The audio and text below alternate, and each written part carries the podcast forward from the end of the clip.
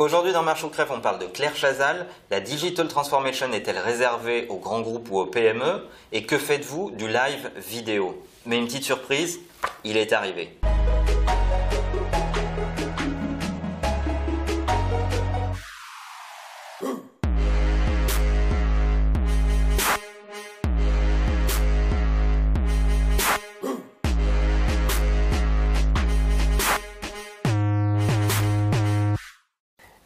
Mon nom est Manuel Diaz et bienvenue dans Marche ou Crève, épisode 4. Euh, Marche ou Crève, la seule émission qui vous parle de la mort du monde dans lequel vous êtes né. Et aujourd'hui, on va parler de trois sujets, à commencer par Claire Chazal, serait-elle le symbole de la fin de la chronologie des médias? En tout cas, c'est la question que je me pose.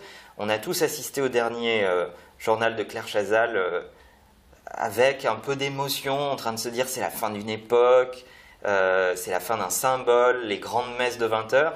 Et en fait, je me posais cette question, je ne sais pas si ça vous a frappé, en tout cas comme moi, mais je me suis dit, mais en fait, ce qu'on célèbre euh, dans, dans, ce départ de Claire qui va vers l'au-delà, euh, en tout cas ailleurs, c'est la, la, fin du grand 20 heures, en fait. C'est la fin de la consommation des médias linéaires à une heure donnée, à un instant donné. Et quand on regarde autour de nous, euh, on se rend compte à quel point euh, les plus jeunes générations ne comprennent pas qu'il faille attendre une heure pour avoir un programme en particulier.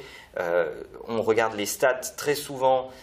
beaucoup de gens consomment des médias de façon différée. Alors des légers différés, je fais pause à la maison et je regarde plus tard et je bypass les pubs, ou en DVR, j'enregistre mes émissions préférées et je pense que euh, ça va être euh, un gros gros problème pour l'économie des médias dans leur euh, grande généralité parce que finalement tout repose sur la pub et si l'audience bypasse la pub, quel est l'intérêt d'investir des millions?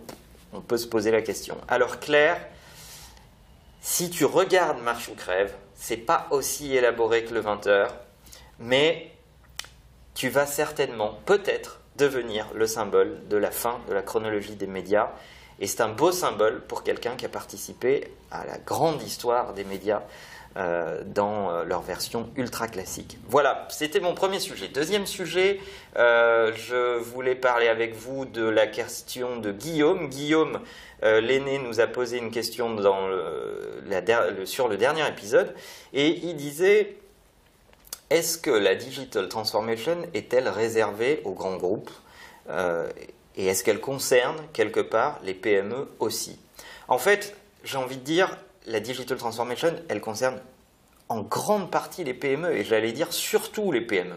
Euh, pourquoi? Parce qu'elle est tellement brutale, euh, elle est tellement culturelle, elle concerne tellement toute l'entreprise que finalement, à la taille d'une PME, c'est beaucoup plus facile d'appréhender la digital transformation une fois qu'on a passé la barrière psychologique du dirigeant. Parce qu'effectivement, dans ces entreprises, on a rarement euh, de grands budgets euh, de formation, on n'a pas le temps d'arrêter les gens pour dire euh, on va te donner deux semaines pour réfléchir et penser à l'avenir de ton métier, etc., etc. Non, dans les PME, on est très en lien avec l'opérationnel, on a les mains dans le cambouis, etc., etc.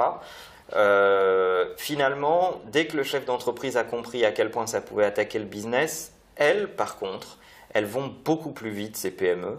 Euh, elles sont capables de se remettre en cause beaucoup plus rapidement, elles sont capables de bouleverser leur schéma d'organisation beaucoup plus rapidement. Et c'est en cela que je pense que la transformation digitale est une extraordinaire opportunité euh, pour nos petites et moyennes entreprises. Et hum, je pense qu'elle devrait s'y intéresser euh, de très près. Et d'ailleurs, peut-être une petite input publicitaire. C'est pour ça que j'ai écrit Tous digitalisés. Et oui, le voilà en vrai de vrai. Je l'ai reçu aujourd'hui. Il sort le 7 octobre. Euh, c'est un peu bizarre de l'avoir en vrai entre les mains.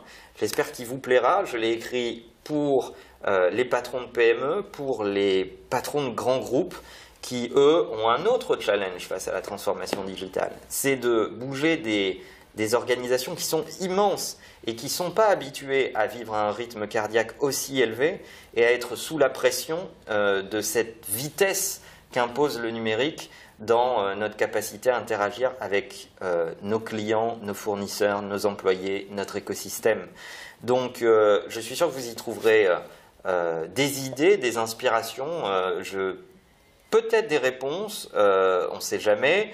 et en tout cas, puisqu'on parle aussi de grands groupes, il se trouve que c'est Sébastien Bazin, le patron de Hotel, qui signe la préface euh, de mon livre et qui parle de Digital Transformation. Alors voilà, c'est chez Duno à partir du 7 octobre. C'est chez Amazon, c'est dans votre librairie de quartier, c'est sur votre iPad, c'est sur votre Kindle. Vous n'avez aucune raison de ne pas le lire. Ça coûte sûrement pas très cher, 16 euh, euros, je crois, m'avait dit Duno. Euh, et et si ça vous plaît pas, bah, vous avez le droit de me poser une question sur hashtag marche ou crève et j'essaierai de vous faire une réponse qui ira au fond des choses si vous restez sur votre faim. Euh, voilà, et on en parlera une autre fois parce que euh, ça pourrait faire un thème à part entière, mais écrire pour le papier, c'est vraiment un exercice euh, étrange. c'est ce qui m'a attiré dans cette dans ce, projet-là. J'ai l'habitude d'écrire pour le blog, pour le numérique depuis des années, mais écrire pour le papier, c'est un peu étrange et je vous parlerai entre nous, sans que les éditeurs regardent, à quel point euh, les éditeurs ont besoin de comprendre la révolution numérique eux-mêmes. Fin de la parenthèse. Euh, une petite question pour vous pour finir. J'aimerais savoir ce que vous faites de toutes les capacités de live vidéo. Est-ce que vous utilisez euh, Snapchat? Est-ce que vous utilisez euh, Meerkat, Periscope? Euh, Facebook Mentions ou euh, du live dans YouTube, etc. Ou même dans Twitter. Vous avez peut-être vu que moi j'utilise cette fonction de réponse en vidéo dans Twitter. Au final, ça prend pas beaucoup de temps et, euh, c'est beaucoup plus sympa de répondre aux gens qui vous suivent régulièrement de, cette façon-là. D'abord parce que l'humour passe beaucoup plus facilement en vidéo qu'en texte. Et, et aussi parce que c'est juste plus cool de vous voir interagir en vidéo euh, que en 140 caractères, tout bêtement. Je serais curieux de savoir ce que vous faites euh, de toutes les fonctionnalités de live vidéo qu'on a euh, à disponible aujourd'hui. On avait parlé de Tribe dans un épisode précédent. J'ai vu plein de, gens utiliser Tribe, m'ajouter dans leurs amis, commencer à s'amuser avec ça. Dites-nous dans les commentaires ce que vous, ce que vous en faites, est-ce que vous l'utilisez vraiment, pas vraiment, etc. Ça serait hyper intéressant, d'autant plus qu'aujourd'hui on célèbre le fait que euh, bah, ma page Facebook a été euh, euh, vérifiée, certifiée par, par Facebook. Et donc, on va pouvoir utiliser Facebook Mentions ensemble. Et je serais curieux de savoir si vous avez des idées de ce que vous voulez qu'on fasse en live ensemble. Euh, voilà, merci pour votre attention, merci, merci. Continuez à nous supporter, posez vos questions sur hashtag marche ou crève, nous laissez des commentaires, ne faites pas que liker, vos commentaires sont hyper intéressants et hyper importants euh, pour nous. Le monde change, il change très vite et il changera peut-être sans vous, alors bougez-vous.